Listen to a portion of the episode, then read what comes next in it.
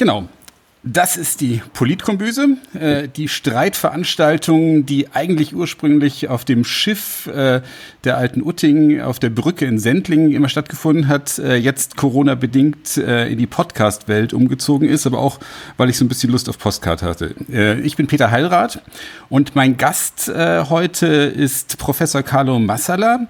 Äh, er lehrt und forscht an der Universität der Bundeswehr in München, äh, verantwortet zusammen mit äh, Thomas Wiegold, Frank Sauer und Ulrike Franke den sicherheitspolitischen Post Podcast Sicherheitshalber, ist Mitherausgeber, ich glaube, von zwei außenpolitischen Zeitungen. Ich hoffe, ich habe das jetzt richtig äh, nachrecherchiert.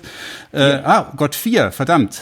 Ja. äh, ist Teil des Center for Intelligence and Security Studies, was ich besonders interessant finde. Vielleicht kommen wir dazu noch mal so ein bisschen.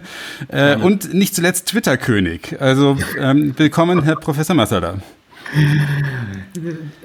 Schönen Dank, Herr Heirat, für diese freundliche Einleitung und diese nette äh, Einleitung.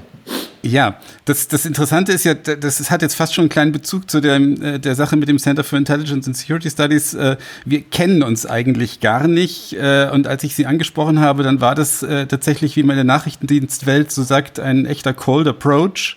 Aber Sie sind sofort darauf eingestiegen und hatten Lust, äh, über Außenpolitik, vielleicht über grüne Außenpolitik, vielleicht auch über die Gegensätze diskutieren. Wir haben am Anfang festgestellt bei den ersten Chats, äh, dass es gar nicht so einfach, zumindest für mich nicht so einfach war, äh, so richtige Gegensätze zu finden. Äh, jetzt vielleicht haben wir ein bisschen mehr Futter, äh, wir haben mal kurz nukleare Teilhabe an, angedacht, äh, aber vielleicht gibt es auch noch andere Bereiche, wo man so ein bisschen den, den Stachel löcken kann. Mhm. Ähm, Jetzt muss ich aber trotzdem noch ganz kurz zu der Center for Intelligence and Security Studies ein bisschen nachfragen. Äh, das, Sie bilden Agenten aus. Das ist ein bisschen Teil der Arbeit auch, ne? Nein, wir bilden keine Agenten aus, weil Agenten sind ja im operativen Bereich tätig. Also Agenten okay, sind ja, ja, diejenigen, die irgendwo im Ausland versuchen, andere anzuwerben und äh, oder selber Operationen durchführen. Nein, was wir ausbilden, sind ähm, Analysten des Nachrichtendienstes. Okay. So, mhm. Wir machen das äh, sozusagen in Kooperation Bundeswehr und äh, Bundesnachrichtendienst.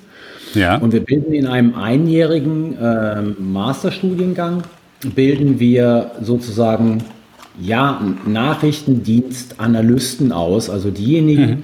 die nachher sozusagen auf der Basis von verfügbaren und ähm, geheimen Quellen Einschätzungen treffen über sicherheitspolitische Lagen in der Welt. So. Ja. Das ist, äh, er hat lustigerweise eigentlich auch wieder Bezug äh, fast zu, zu äh, auch zu grüner Außenpolitik, äh, weil, weil für uns immer auch ein großes Thema ist äh, tatsächlich Krisenprävention. Also nicht nur mhm. auch zivile Krisenprävention, aber grundsätzlich zivile Krisenprävention. Und äh, ohne Frage gehört dazu natürlich auch Nachdien nachrichtendienstliches Wissen über das, was, was in der Welt passiert und speziell auch in der zukünftig passiert. Also äh, da gibt es sicher einiges auszubauen. Ich finde es insofern interessant auch, weil, weil der, nach, der BND sich ja bis dato eigentlich äh, eigentlich maßgeblich aus, in der Tat äh, aus Bundeswehr äh, und aus den juristischen Fakultäten rekrutiert hat. Äh, da wird jetzt im Prinzip jetzt mal so eine neue Schiene aufgebaut. Ne? Naja, sagen, sagen wir es mal so. Ähm, also momentan ist dieser Studiengang sehr schwerpunktmäßig äh, von ähm, BND und Bundeswehrleuten besetzt. Hm. Ja. Die BND-Leute kommen aus dem BND. Also es ist nicht hm. so, dass man sich im Prinzip, ah, okay. wenn man weder Bundeswehr noch BND ist, sich für diesen Studiengang bewerben kann, das studiert und dann im Prinzip einen Job bei der Bundeswehr oder beim BND in diesem Bereich bekommt, sondern die ich kommen verstehe. schon intern. Ja. ja, okay, sind schon da. Alles klar. Das macht ja auch Sinn. Ja, ja. Das, ähm, jetzt muss ich doch am Rande erzählen, ähm, dass ich äh, dazu eine äh, kleine familiäre Verbindung habe, die äh, auch eigentlich einer der Hintergründe ist, wieso ich mich äh, so für Außenpolitik interessiere, weil tatsächlich äh, mein Vater ähm, ähm, äh, also mit uns zusammen äh, an der deutschen Botschaft in Bern und in Brüssel äh, gearbeitet hat. Und wir waren erst zuerst in Bern, dann in Brüssel und äh, als wir in Brüssel waren, da war ich dann so 14, 15, hat er mir dann ähm, äh, in einem Seitengespräch offenbart, dass er zwar ja auch Botschaftsrat an der deutschen Botschaft sei, aber das sei nur ein Teil der Wahrheit, denn er hat damals eben auch die Auslandsvertretungen des Bundesnachrichtendienstes in Bern und Brüssel geleitet. Und äh, das war für mich so ein ganz spannender Einstieg. Also ich habe, wir haben natürlich, unsere Familie war sowieso schon immer politisch viel unterwegs, also auch in Diskussionen, mhm. aber ähm, das hat natürlich so quasi auch meine Neugier für Außenpolitik äh, damals in Teenagerjahren nochmal auf eine ganz andere Art und Weise geweckt und natürlich auch war natürlich eine Informationsflut, die man, die man sonst äh, nicht kriegen konnte an so Background-Informationen zu bestimmten Sachen. Das war natürlich super spannend. Also da bin ich ähm, da mein Vater, das sage ich jetzt ein bisschen halb ironisch, natürlich auch immer ganz gerne Sachen erklärt hat äh, oder noch erklärt, äh, ähm, äh, war das natürlich ein sehr, sehr, sehr spannender Einstieg in, in, in die Außenpolitik. Ne? Davon nähere ich, äh, nähere ich mich immer noch so ein Stückchen. Deswegen äh, äh, war das auch der Neu die neugierige Beziehung dazu, ja. Genau. Ja.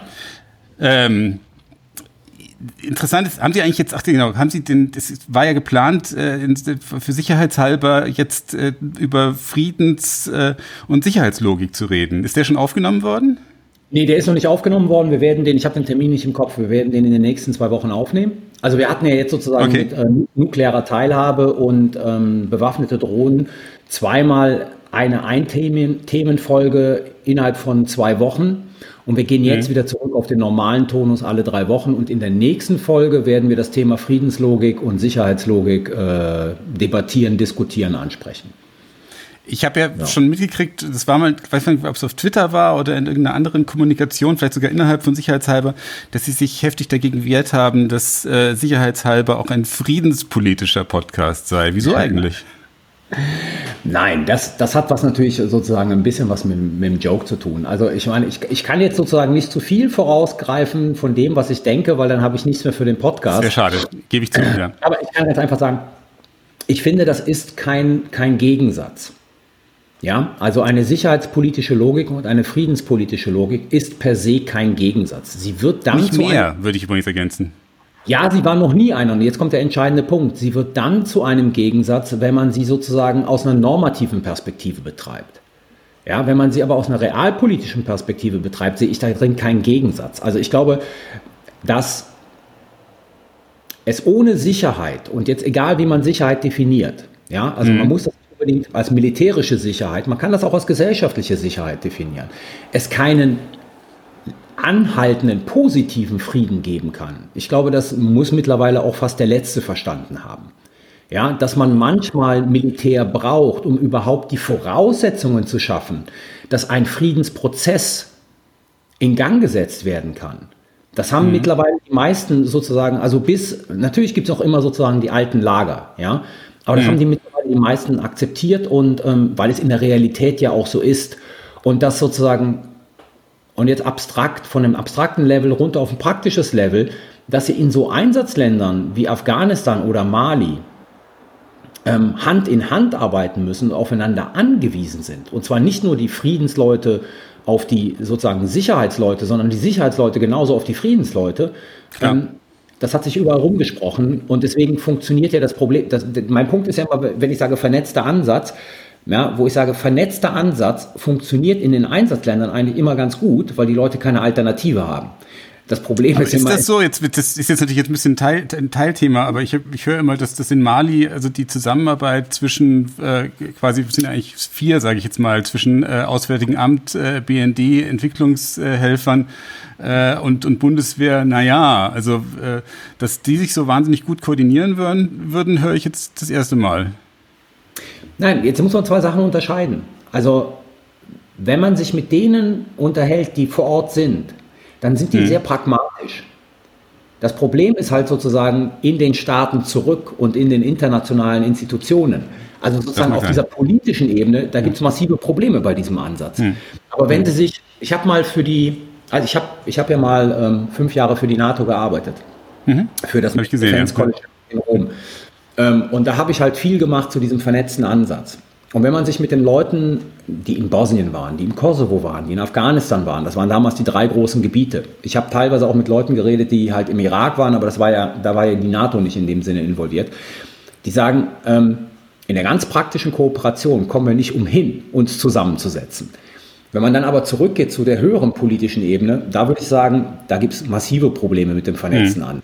Ja? Hm. Aber hm. vor Ort, im Rahmen dessen, was möglich ist, funktioniert er, weil es anders nicht geht.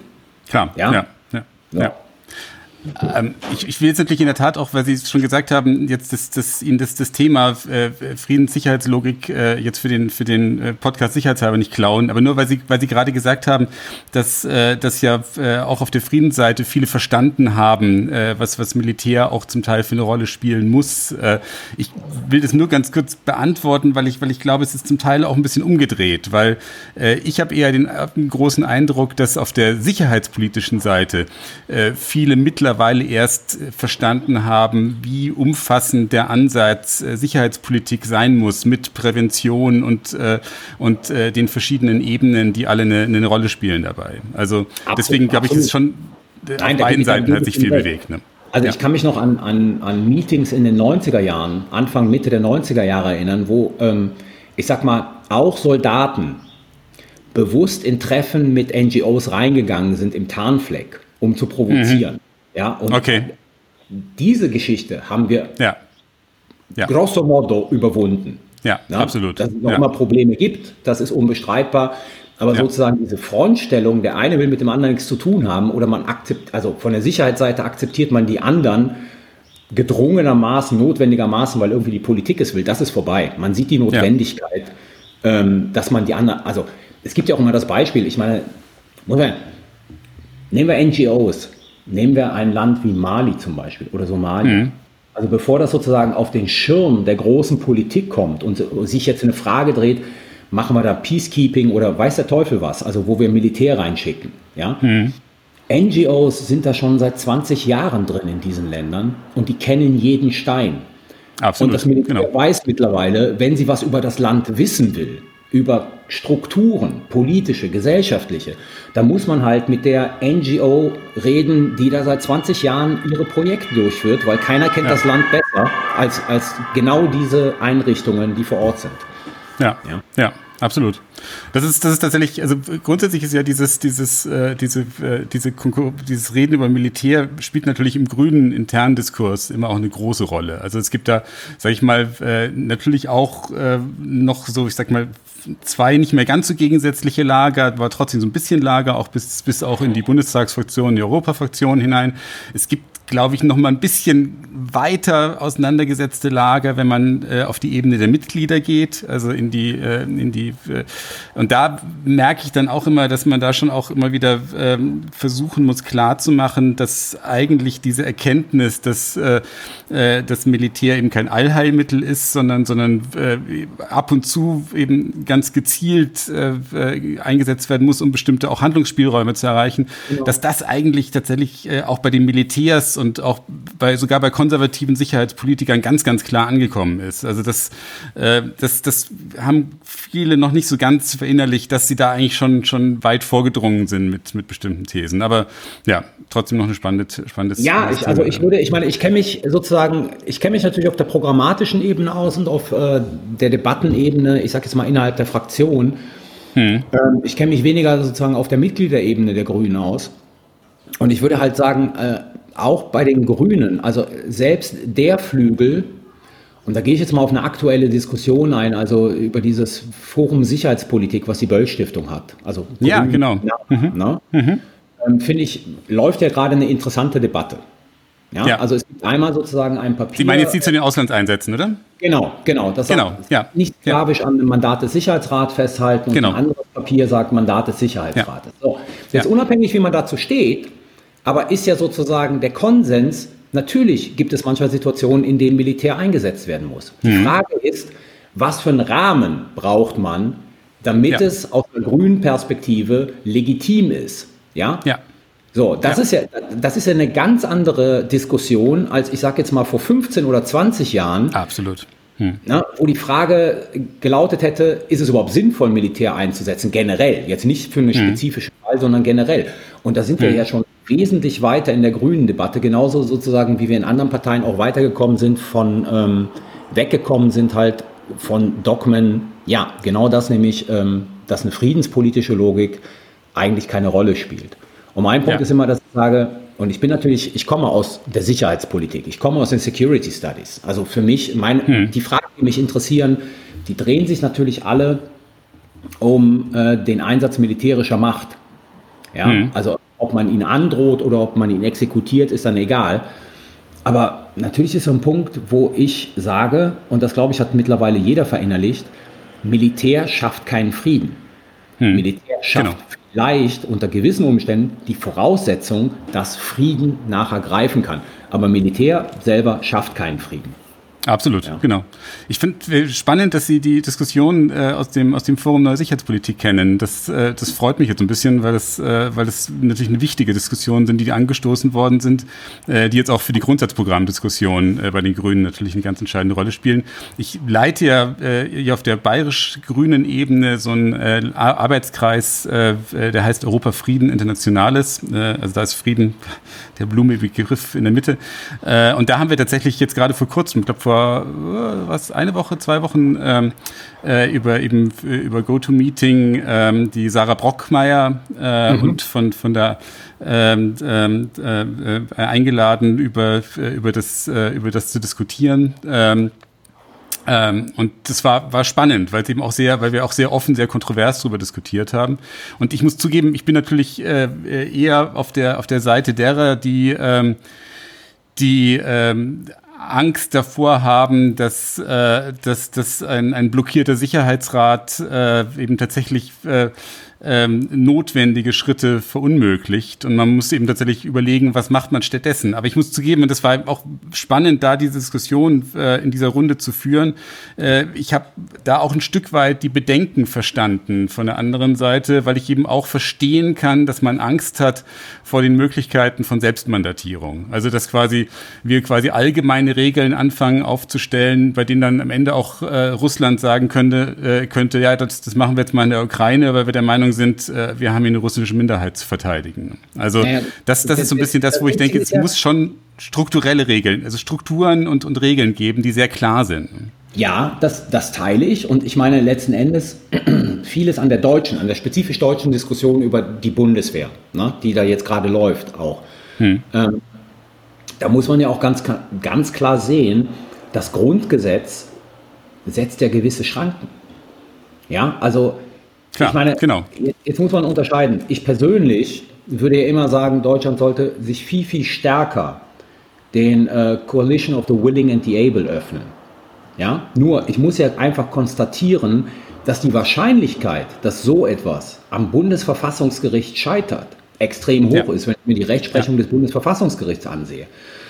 Aber wir haben im Rahmen der EU zwei Möglichkeiten der Mandatierung und das ist dann eine EU-Mandatierung. Ja, wir haben den 42er, der hm. sozusagen die, die ich sage jetzt mal, kollektive Verteidigung der EU ist. Und wir haben den 44er, in dem der Europäische Rat eine Koalition von Staaten beauftragen kann, eine Operation durchzuführen. Also das heißt, wir werden in der Bundesrepublik Deutschland eigentlich nie, oder ich kann es mir schwer vorstellen, einen Einsatz haben, der nicht äh, zur Rettung deutscher Staatsbürger aus dem Ausland dient, der nicht ohne ein Mandat abläuft, das a. völkerrechtlich sauber ist und b. vor dem Bundesverfassungsgericht Bestand hat.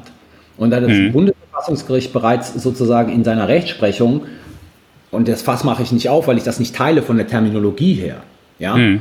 ähm, sowohl die EU als auch die NATO als Systeme kollektiver Sicherheit bezeichnet hat, ja, werden wir immer mhm. ein aus Perspektive des Grundgesetzes sauberes Mandat haben, wenn der UN-Sicherheitsrat nicht in der Lage ist, eins zu geben.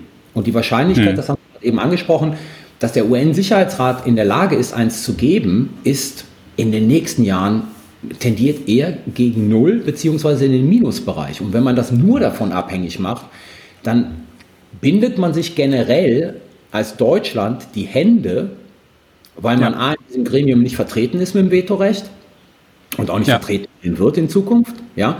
Und man gibt im Prinzip, ich sage es jetzt einfach mal, den USA, den Russen und den Chinesen die Macht, über so etwas zu entscheiden. Und wir sehen in der letzten Zeit sozusagen, dass alle drei Staaten in vielen Fragen ähm, andere Positionen vertreten als die Bundesrepublik Deutschland oder die Mehrheit der EU-Staaten. Ja, Also ja. total bin ich, bin ich im Prinzip bei Ihnen. Ich muss sogar dazu noch sagen, dass ich ja gerade aus grüner Sicht ja der Meinung bin, dass äh, wenn wir Menschenrechte äh, so, so weit oben aufs Tableau äh, bringen, dann äh, bedingt es ja umso mehr noch, äh, dass wir da auch handlungsfähig sind. Aber wie gesagt, bin, bin immer, äh, bin trotzdem der Meinung, äh, dass, dass ich natürlich auch nicht will, dass, äh, dass, dass solche Sachen dann erst durchs Verfassungsgericht geprüft werden müssen, sondern mir wäre natürlich lieber, es gäbe dann Regeln, äh, äh die, äh, die, die quasi klar machen, wo die Grenzen sind äh, und wonach man handelt. Ich muss übrigens einen Namen, den ich habe vorhin Sarah Brockmeier nur gesagt, äh, Sarah Nani war von der anderen Seite noch genau, dabei. Nicht, dass ich, Seite, ja, genau. nicht, dass ich äh, gevierteilt werde, dass ich den Namen nicht, äh, die ich aber übrigens sehr, beide sehr schätze. Also das ja, ist immer innerhalb der, des grünen Diskurses auch spannend, dass, äh, dass, äh, dass wir immer das Gefühl, das Gefühl habe, dass auf beiden Seiten da wirklich sehr, sehr fitte und, äh, und, und spannende Menschen sitzen. Das sage ich jetzt nicht nur aus, äh, um da Leuten Honig um, um zu schmieren, sondern das sind auch Diskussionen, die mich auch immer sehr weiterbringen. Und äh, finde diese, finde diese Gegensätze, die es da innerhalb der Grünen auch noch gibt, äh, eben auch spannend, weil es durchaus auch Diskurse sind, wo ich immer das Gefühl habe, ich bin ganz froh, dass ich da Leute habe, die dann auch sagen, aber jetzt denk doch noch mal von der Perspektive aus und äh, das ist, äh, ist für mich auch immer wahnsinnig wichtig. Genau. Nee, aber dann sind wir da, äh, sind wir da jetzt eigentlich fast d'accord. Schon wieder schade. Jetzt haben wir noch nicht richtig, haben noch nicht gesagt. Aber nukleare Teilhabe, das können wir ja. doch mal anreißen. Da, da ja. finden wir sicher, äh, und das Interessante ist, da können wir, jetzt können wir jetzt auch ein bisschen was überspringen, weil wir können jetzt eigentlich allen, die zuhören, sagen, sie sollen sich jetzt erstmal den Podcast zur nuklearen Teilhabe bei Sicherheitshalber anhören, weil, ähm, und dann können sie wieder hier einsteigen, denn dann können wir eigentlich den militärischen Teil überspringen, weil da sind wir uns doch einig, äh, dass es militärisch ja sowieso äh, äh, nichts bringt und kein, keine, keine sinnvolle Funktion mehr hat. Äh, da, muss, da, da, muss man eine Sache unterscheiden. Also wenn wir, wenn wir militärisch im Sinne von Einsatzszenarien sprechen, hm. dann kann man durchaus den Punkt machen, dass das nichts bringt. Wenn man aber militärisch im Sinne von Abschreckung redet, dann, selbst wenn man der Auffassung ist, es bringt nichts, und jetzt kommt sozusagen ähm, das, was viele wo ich viel Widerspruch ernte. Ja? Es gibt diese 1% und wenn es nur ein Promille ist, Unwägbarkeit, mhm. die andere Seite, die diese andere Seite davon abschreckt, es dann doch zu versuchen. Ja, mhm. also objektiv so aussehen kann wie, wo sollen wir denn die Waffen ins Ziel bringen? Ja, mhm. das ist bei Verbündeten. Das kann man ja nicht machen. Mhm. Weiß die andere Seite nicht, ob man es letzten Endes nicht doch machen wird. Klar, so, ja. Damit sozusagen trägt in der rein militärischen Logik das natürlich zur Abschreckung bei. Hm. So. Das ist so ein bisschen Absprechung mit Spieltheorie, ne? Das ist, das ja, natürlich, ist, äh, klar. Das ist so ein bisschen ja. die Überlegung, die da reingehen. Ne? Ja, absolut. So, ja. Absolut. Aber zu den politischen Teilen, weil das, das ist ja. der Teil, wo wir, glaube ich, insbesondere dann auch so, ein, so einen Gegensatz haben. Also ja. ich äh, greife ihn jetzt mal kurz vor, weil ich, weil ich so ein bisschen Ihre Argumentation ja damals auch gehört habe. Äh, Sie sagen ja insbesondere, wenn ich es richtig verstanden habe, dass Sie die Befürchtung haben, dass äh, die, an der nuklearen Teilhabe äh, die äh, Teilnahme Deutschlands an der nuklearen Planungsgruppe scheitern würde. Nein, nicht die Teilnahme. Also an der, Nuklear, an, an der nuklearen Planungsgruppe sind ja alle NATO-Staaten beteiligt, außer die Franzosen. Die nehmen daran nicht mhm. teil. Richtig. Genau. Ähm, das ist ein beratendes Gremium. Und dann gibt es daneben noch sozusagen die Senior Advisory Group, die ich sozusagen für Nukleardiskussionen sogar für wichtiger halte. Also das, das, das war die Qua. Qua nee, nee, das ist nee, die Quad, Quad ist was anderes. Ich weiß. Ach, pardon, die Senior Advisory Group. Senior, ja, okay. Planning Senior Advisory Group heißt die. Die wird von den Amerikanern geleitet und da sitzen die politischen Direktoren der Auswärtigen Ämter. Mhm.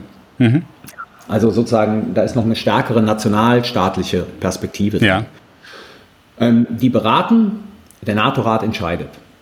So, diejenigen Staaten, die sich aktiv an der nuklearen Teilhabe beteiligen, haben natürlich, weil die Amerikaner, ich sage es mal ganz blöd, wenn es um die NATO-nukleare Teilhabe geht, und hier muss man auseinanderhalten, das Argument, das immer gebracht wird sozusagen von den Gegnern der nuklearen Teilhabe, ist immer, wir haben keinen Einfluss auf die amerikanische Nuklearstrategie. Völlig richtig, hatten wir noch nie. Hm.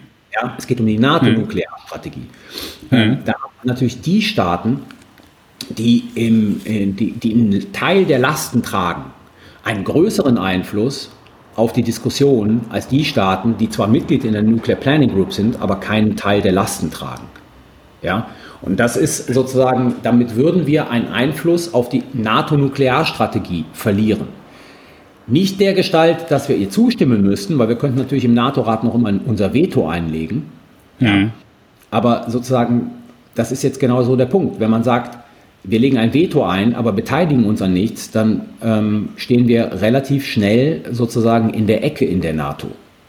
Ja. Das ist, das ist halt der Punkt, wo mir, gebe ich zu, so ein bisschen der Glauben fehlt, dass, äh, dass da wirklich der, der, der Einfluss äh, flöten gehen würde. Denn wir sind ja nun, äh, Deutschland ist ja, äh, ist ja äh, jetzt mal in so einer äh, ganz, ganz schrecklichen äh, Szenarienkategorie gedacht, einfach auch ein Hauptbetroffener äh, einer, einer, einer solchen äh, Auseinandersetzung, wenn sie stattfinden würde, also einer militärischen Auseinandersetzung. Ich glaube, dass alleine daraus, äh, aus dieser, dieser, äh, dieser Hauptbetroffenheit, Sicherheit in dieser Mittelposition in Europa äh, schon, schon eigentlich äh, eine, eine, eine Mitwirkung an, äh, an, an solchen Überlegungen eine Rolle spielt. Und insbesondere sind wir auch mit Frankreich zusammen die beiden führenden europäischen Staaten. Also jetzt quasi Deutschland aus, aus, aus solchen, solchen Einflüssen rauszunehmen oder zu glauben, Deutschland würde weniger Einfluss auf solche Prozesse bekommen, nur weil sie Nuklearwaffen nicht mehr auf deutschem Boden äh, äh, ähm, äh, haben würden, das,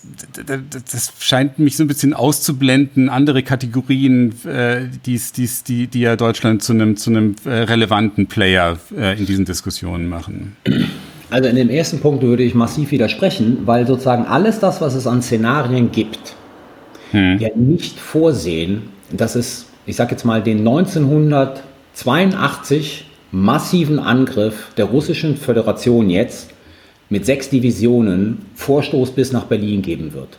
Das ist ja hm. eine Kategorie, die kann man nicht ausschließen, ja, hm. aber das ist so residual, ja, dass klar. das ein realistisches Szenario ist. Dafür plant man nicht. Stimmt. Man plant ja. für, ich sage jetzt mal, die russische Invasion in die baltischen Staaten. Hm. So, das wäre das hm. Szenario, für das man planen würde. So, hm. und da wir, da sind wir dann kein Hauptplayer mehr durch unsere geografische Lage. Das stimmt. Ja. ja. Da sind ja. wir kein Hauptplayer mehr durch unsere geografische Lage. Also in dem Moment, in dem wir aber sozusagen in dieser möglichen Auseinandersetzung einer der fünf Staaten wären, die mit ihren Flugzeugen nukleare taktische Waffen irgendwo ins Ziel bringen würden, hm. ist es natürlich den USA daran gelegen, uns in diesen Konsultationsprozess, was passiert da wie, wann und wo, eng einzubinden, weil wir diejenigen sind, die den zweiten Schlüssel haben. Hm. Die letzten mhm. Endes, wenn es sozusagen, wenn das Szenario greift und man sagt, so, jetzt kommen die B-61 unter deutsche Tornados oder vielleicht demnächst unter F-18 oder weiß der Teufel was, ja, mhm. wo die Bundeskanzlerin sagen könnte, nein, das mache ich nicht. Mhm. Und deswegen haben die natürlich ein Interesse, dass ein Szenario entwickelt wird, mit dem, ich sage jetzt mal theoretisch, ob es nachher praktisch so ist, ist ja eine andere Frage, ja. Aber theoretisch hm deutsche Bundeskanzlerin oder ein deutscher Bundeskanzler leben kann und sagen würde, ja, bei diesem Szenario würde ich den deutschen Tornado-Piloten befehlen, diese Nuklearwaffen in Ziel XY reinzubringen. Und das verlieren wir. Ja, ja genau, aber, es ist natürlich, aber wir würden natürlich nicht grundsätzlichen äh, Einfluss auf, auf diese, diese Entscheidungen verlieren, weil dann im Zweifel ja die, die Waffen halt von woanders kommen. Ja, jetzt kommt aber der Punkt. Also wenn wir die Waffen aufgeben, mhm. ja, und das, was ich ja kritisiere, ist ja folgendes. Ich kritisiere ja, dass der Vorstoß zur Aufgabe dieser Waffen einer ist, der nicht in Kategorien von Alternativen denkt.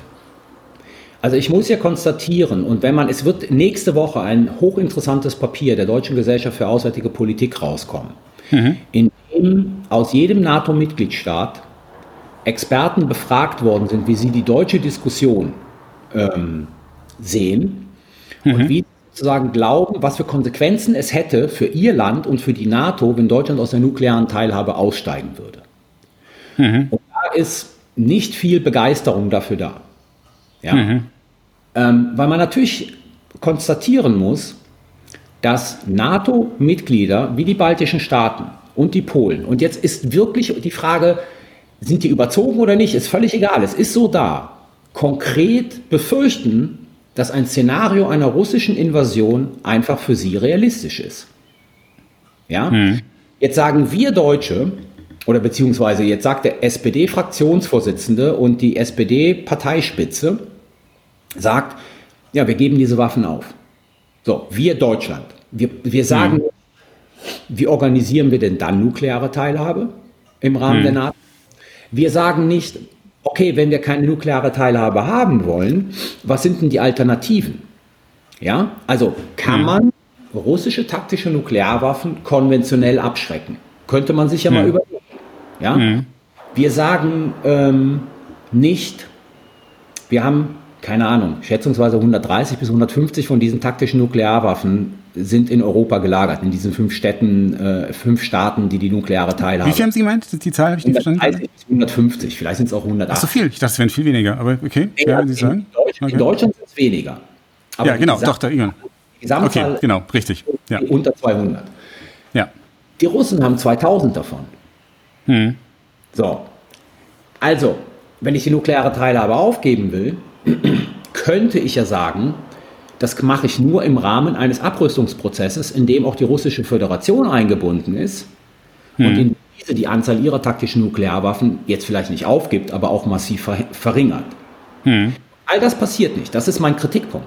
Mein Kritikpunkt hm. ist, da prescht ein Teil der SPD vor und sagt, wir haben darauf keine Lust mehr, wir wollen die raus aus Deutschland hm. und kreiert sich so, als ob Deutschland nicht Teil der NATO wäre. Als ob das ein hm. rein deutsches, deutsch-amerikanisches Ding sei, ja, hm. wo nicht andere Staaten sozusagen mit ihrer gesamten Sicherheits- und Verteidigungspolitik auch draufschauen und sich die Überlegungen anstellen, was machen wir denn da? Ja, okay, aber da kommt, da, da, da kämen wir ja dann zusammen, weil dann sage ich auch, also dass, dass, dass quasi Strategien entwickeln, unter denen äh, die nukleare Teilhabe nicht mehr notwendig ist, in dem Form eingeräumt. Das wäre natürlich ja, in der Tat der, ich, ich der Königsweg. So, ich sage mal so, also die nukleare Teilhabe, also selbst wenn wir aussteigen, ne, hm. Könnte es sein, das halte ich nicht für unrealistisch, dass es eine ähnliche Diskussion in Belgien und in den Niederlanden geben wird. Hm. Ja? Damit sind sozusagen deren, wenn die genauso ausgeht, dann wie, wie die SPD es gerne hätte, würden drei Staaten aus der nuklearen Teilhabe aussteigen. Ja. Es gibt Staaten, die wären bereit, diese Nuklearwaffen auf ihrem Boden zu haben. Das würde noch Jahre dauern, bis die sozusagen operativ in der Lage wären, wirklich Teilhabe effektiv ausüben zu können. Ja? Mhm. Aber da muss man sich doch mal die Frage stellen, okay, wir steigen aus diesem Ding aus, was für viele NATO-Mitgliedstaaten zentral ist. Was können wir denn dann anbieten, wo wir mehr Lasten tragen? Ja, um A, unseren mhm. Einfluss in der NATO nicht zu verlieren, aber gleichzeitig auch den anderen zu signalisieren, pass auf, nukleare Teilhabe aus innenpolitischen Gründen ist für uns sozusagen nicht tragbar, aber wir, wir nehmen eure Sicherheitsbedenken ernst. Hm. Deshalb leisten wir konventionell mehr. Also, geben wir ein Beispiel, es gibt ja das Baltic Air Policing. Hm. Ja, was die baltischen Staaten eigentlich brauchen, ist taktische Luftverteidigung. So. Da könnte man hm. als Deutschland sagen, wir, und die können das nicht leisten, weil sie einfach kein Geld haben. Punkt aus um Ende. Ja, das hm. sind teure Systeme, können sie, können sie sich nicht leisten, aber das ist eigentlich das, was sie wollen. Da wäre ein meines Erachtens völlig legitimes Angebot zu sagen, wir übernehmen dafür aber die taktische Luftverteidigung für die baltischen Staaten. Weil mit der taktischen hm. Luftverteidigung habe ich ein abschreckendes äh, äh Element gegenüber russischen taktischen Nuklearwaffen. Hm. Ja? So. Gibt es so, so militärischen Details jetzt gerade, was baltische Staaten bin ich natürlich nicht so drin. Ist das, ist das schon mal irgendwo, dieser Vorschlag schon mal irgendwo geäußert worden, oder? Es gab immer mal wieder Diskussionen, sozusagen, was Deutschland im Rahmen ähm, des Baltic Air Policing mehr und dauerhafter machen könnte. Mhm. Aber das mhm. sind so Sachen, wo ich sage, wenn man das, also wenn man das klug angehen will, und das ist jetzt unabhängig von meiner eigenen Position, ja, aber ja. wenn man das klug ja. angehen will, dann kann ich das nachvollziehen aus parteipolitischen Gründen und so weiter, dass die SPD mit Nuklearwaffen nicht assoziiert werden will. Aber dann verdammt nochmal muss ich sicherheitspolitisch das sauber framen, weil wir sind nicht alleine. Hm, klar, ja. So. Ja. Dann muss wir wollen halt ja auch nicht alleine bleiben. Das ist dann, genau, ja. und da muss ich Alternativen ja. anbieten. Und genau das ist mein Problem mit dieser ganzen Diskussion. Mhm. Okay, habe ich verstanden und wie gesagt, jetzt mit dem, mit dem Workaround äh, sind wir dann tatsächlich dann doch nicht so weit von entfernt, weil man dann durchaus einen Weg, Weg finden könnte, finde ich. Ne? Also, ja. Ja, und jetzt, ähm, kommt, noch, jetzt kommt noch ein entscheidender ja. Punkt. Also, wenn wir sowas machen würden wie taktische Luftverteidigung für die Balten, ja, dann würde das natürlich, und das ist ein wichtiges Signal für die SPD auch sozusagen ähm, allianzpolitisch, dann würde es bedeuten, dass wir den Verteidigungshaushalt nicht nur gleich hochhalten müssen, sondern auch noch erhöhen müssen. Weil, wie gesagt, mhm. die Systeme müssen ja angeschafft werden. Damit mhm. könnte die SPD viele Sachen abräumen.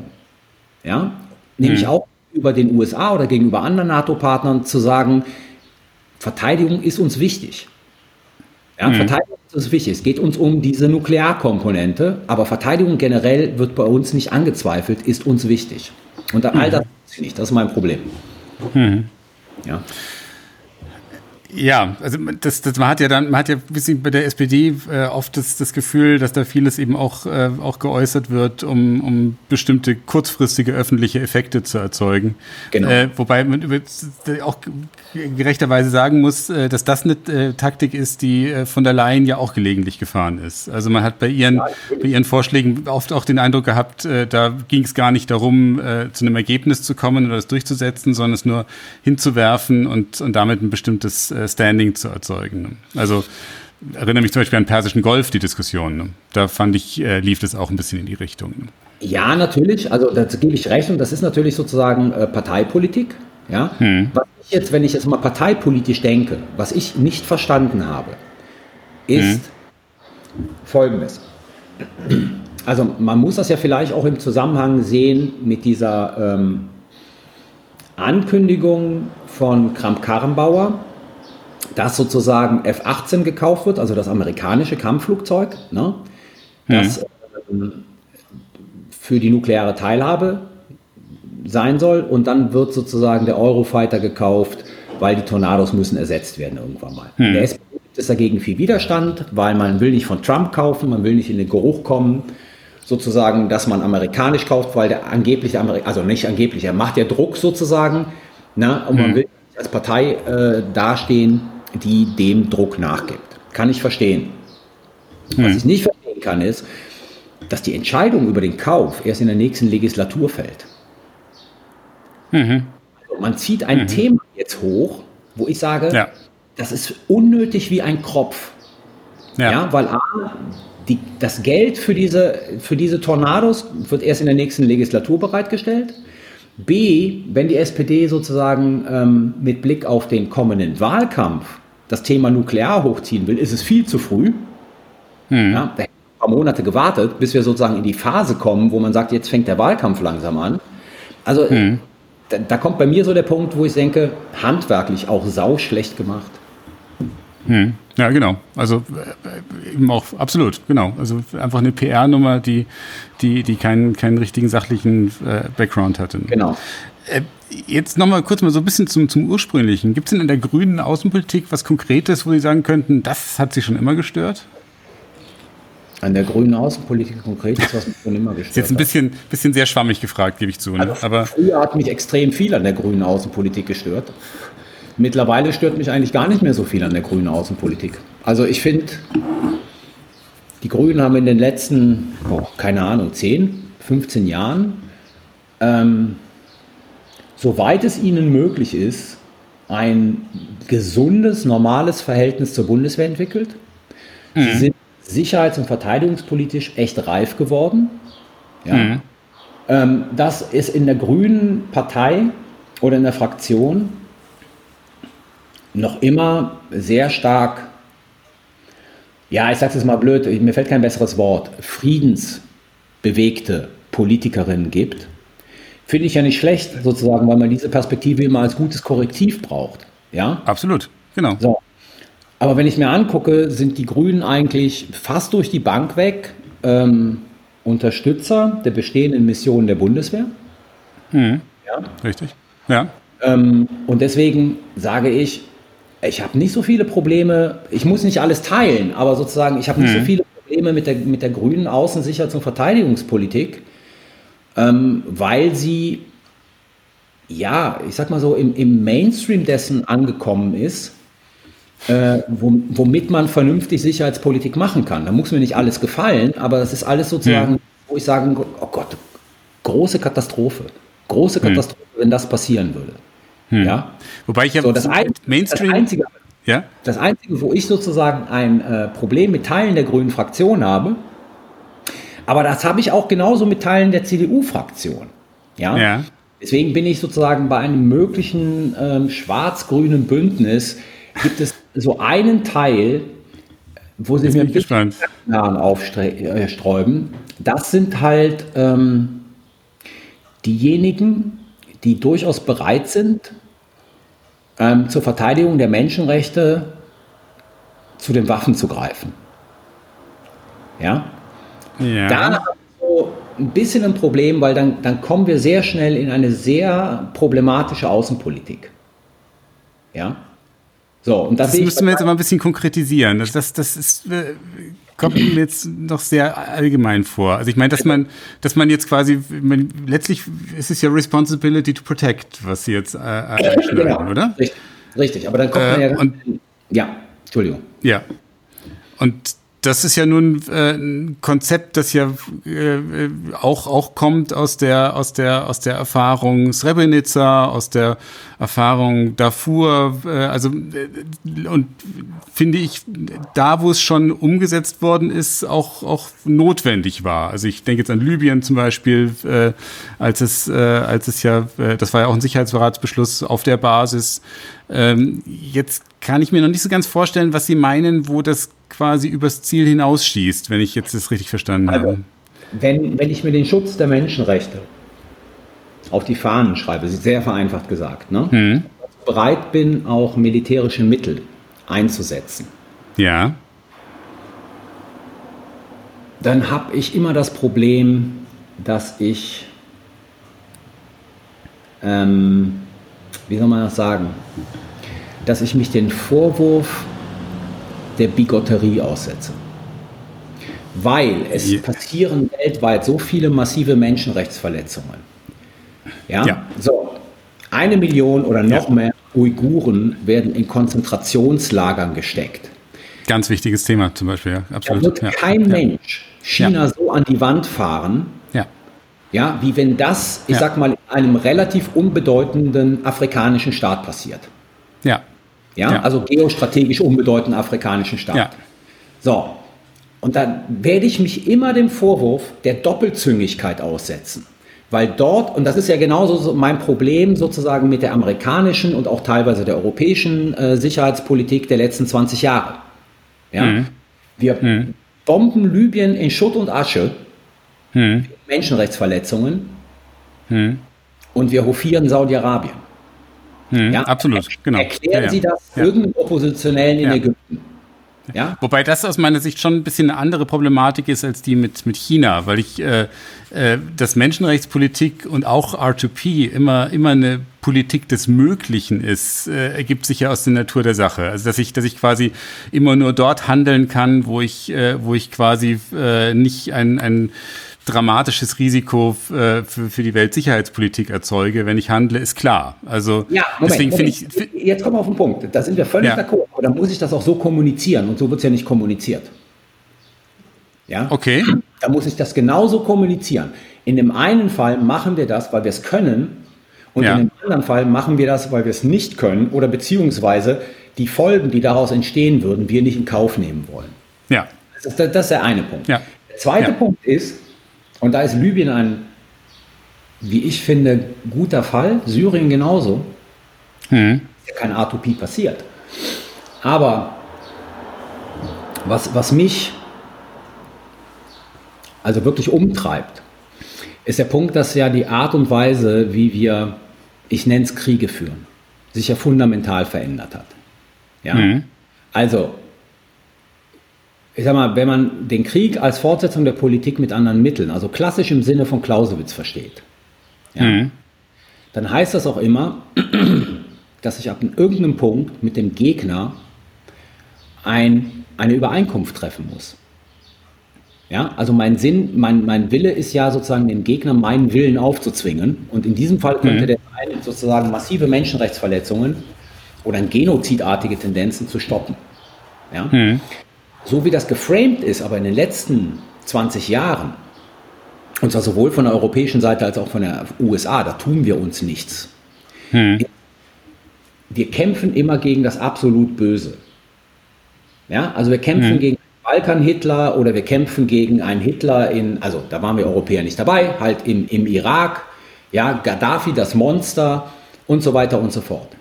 Hm. Letzten Endes bedeutet, und mit dem absolut Bösen kann ich keinen Waffenstillstand schließen. Ja, klar. Das ja. kann ich nur vernichten. Und ja. damit geben wir ja. uns genau in diese Endless Wars rein, in denen wir seit 20 Jahren drinstecken. Und da müssen wir wieder raus. Da müssen wir wieder raus. Ja. Das, das, da ist natürlich in der Tat China auch ein, auch ein spannendes Thema, weil, weil Sie, Sie haben die Uiguren angesprochen, äh, Hongkong gehört ja äh, sicher auch zum zukünftigen Thema in dem Zusammenhang. Und das ist äh, auch eine der spannendsten Herausforderungen. Wie geht man damit um, dass man mit China eben zwangsläufig wirtschaftlich äh, in erheblichem Maße vernetzt ist, gegenseitig abhängig ist?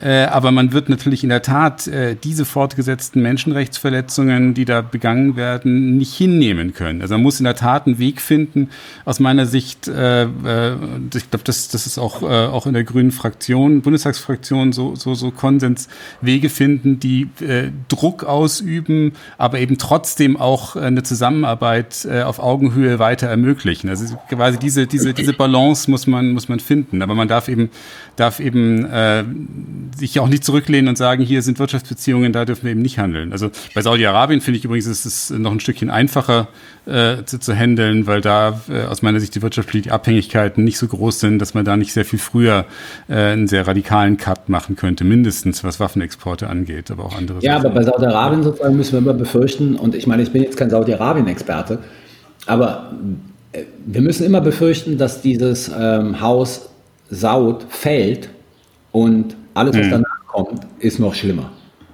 Ja, das ist genauso wie, ich bin in den 90er Jahren, ich, ich habe ja eigentlich angefangen, ja, ja. über italienische Außenpolitik ja. ähm, zu arbeiten. Das war so mein erstes Forschungsfeld.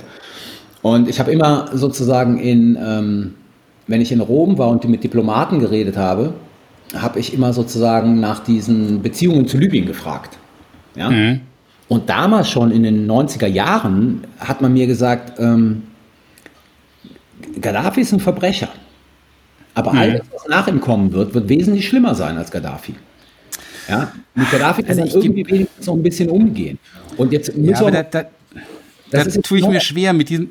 Ja, aber das, das ist natürlich, das ist natürlich ein bisschen, ich sag mal, böse statisches, sicherheitspolitisches Denken aus, äh, aus so quasi der, der Nachweltkriegszeit. Also das, das, hat ja, das haben die Amerikaner ja bis zum geht nicht mehr betrieben, dass sie gesagt haben, äh, hier lass uns lieber äh, äh, auch im, bis im, auch im Nahen Osten äh, statische Verhältnisse erhalten, weil, weil wir uns äh, vor den Veränderungen scheuen. Und eingeräumt, äh, die Veränderungen, die da stattgefunden haben, waren natürlich zum Teil sehr gruselig. Und auch mein in Libyen sieht es jetzt nicht so richtig, ja, äh, aber das, das trotzdem, ich, das, das heißt, trotzdem bin ich immer noch der Meinung, man muss versuchen, den, den Menschen ihre, äh, auch den, im demokratischen Sinne irgendwo ihre Selbstbestimmung zu ermöglichen. Also wenn ich, wenn ich merke, da passieren Prozesse, die auch aus, aus dem dem, aus den Bevölkerungen herauskommen, äh, die sich befreien wollen, dann kann ich das nicht ignorieren, nur weil, weil ich Angst vor dem habe, was danach kommt. Ne? Nein, aber die Frage ist, muss ich es aktiv militärisch betreiben?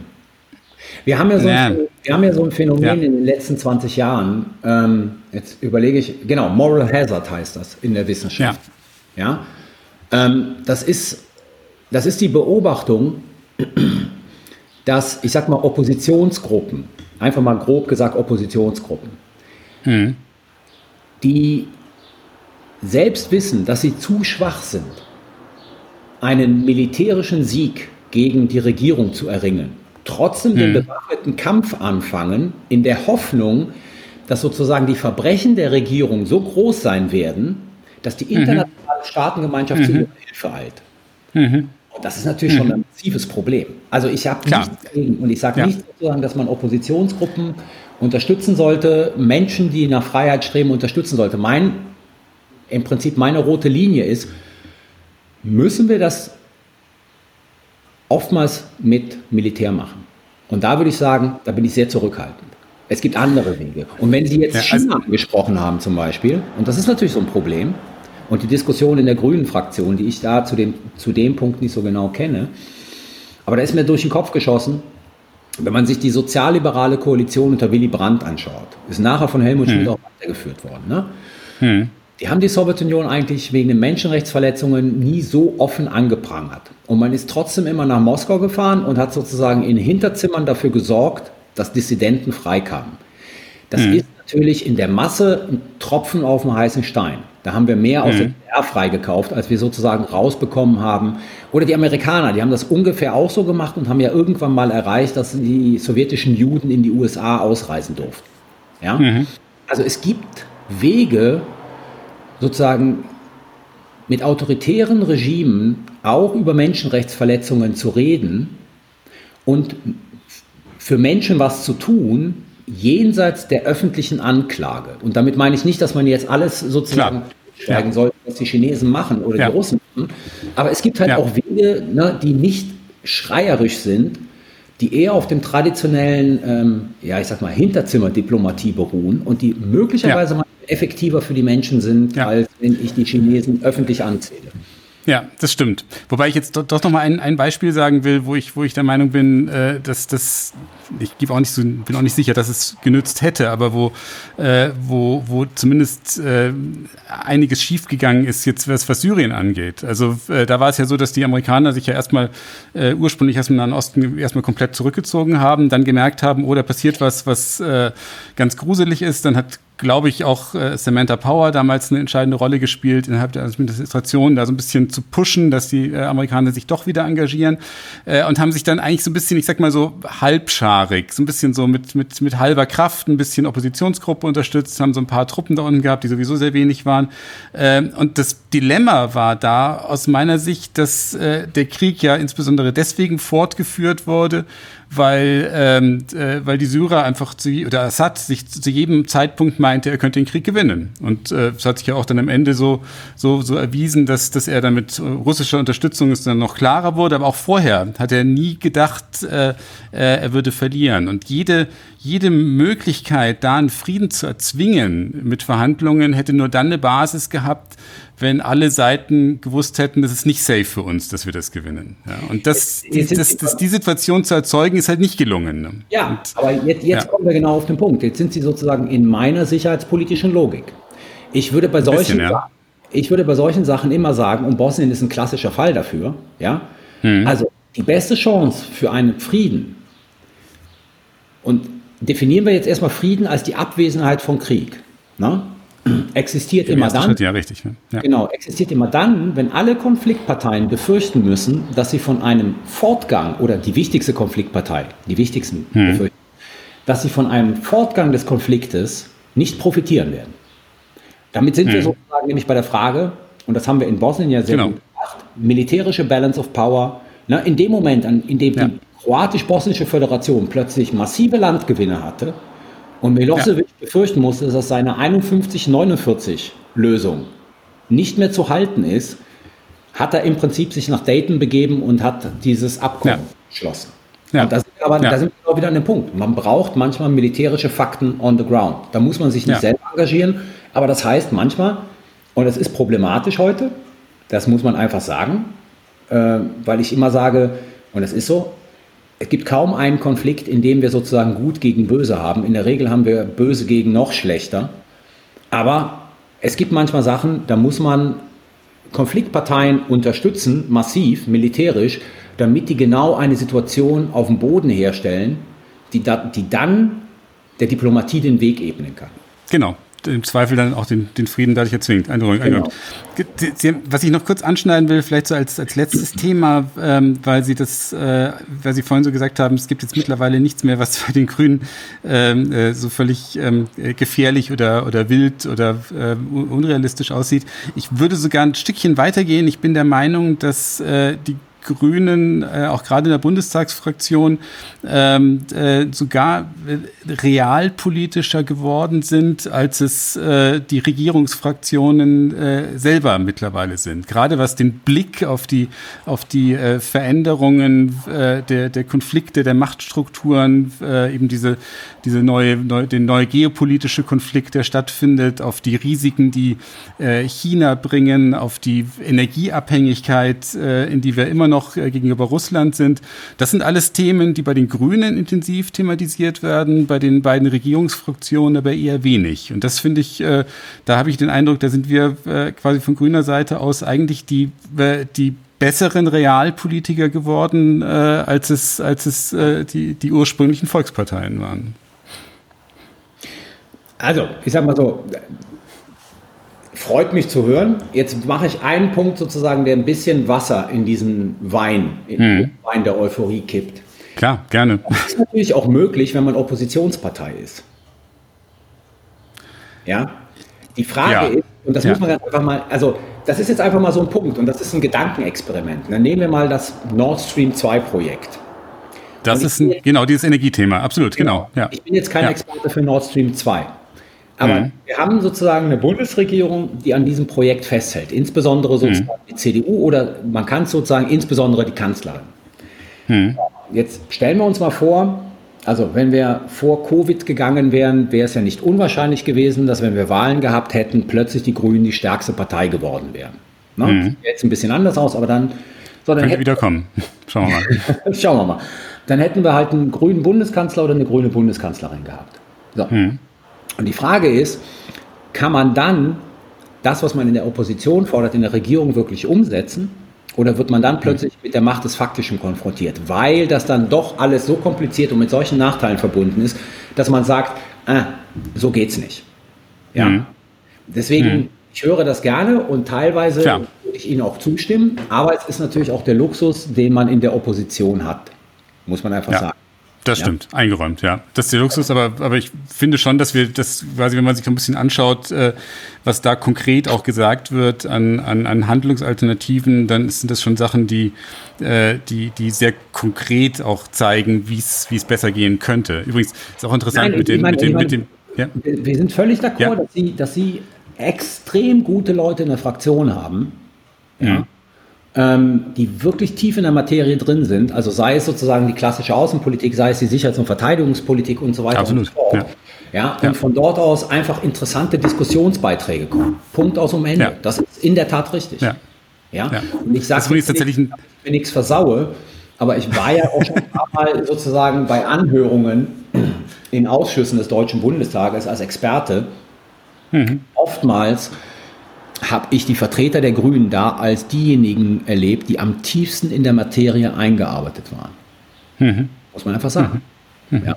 Und das finde ich, also da kann ich einfach nur sagen, Applaus. Das freut mich und das nehme ich jetzt einfach mal so ein bisschen als, als, als Schlusswort. Ähm, äh, ich bin so frei und äh, sage auch noch, das Interessante ist mit, der, mit den neuen Mehrheitsverhältnissen, wo die Grünen jetzt nicht äh, äh, Kanzlerin oder Kanzler stellen würden, hätte es dann umgekehrt den Vorteil, dass sie ja äh, Außenministerin oder Außenminister stellen würden, was jetzt in der Hinsicht vielleicht noch ein Stückchen spannender ist als äh, Verteidigungsministerin oder Verteidigungsminister, was ja dann quasi die, die äh, Alternative in der Kanzlerkonstellation wäre. Ähm, wenn ich ganz kurz da einfach einen Witz erzählen kann. Ähm, Gerne.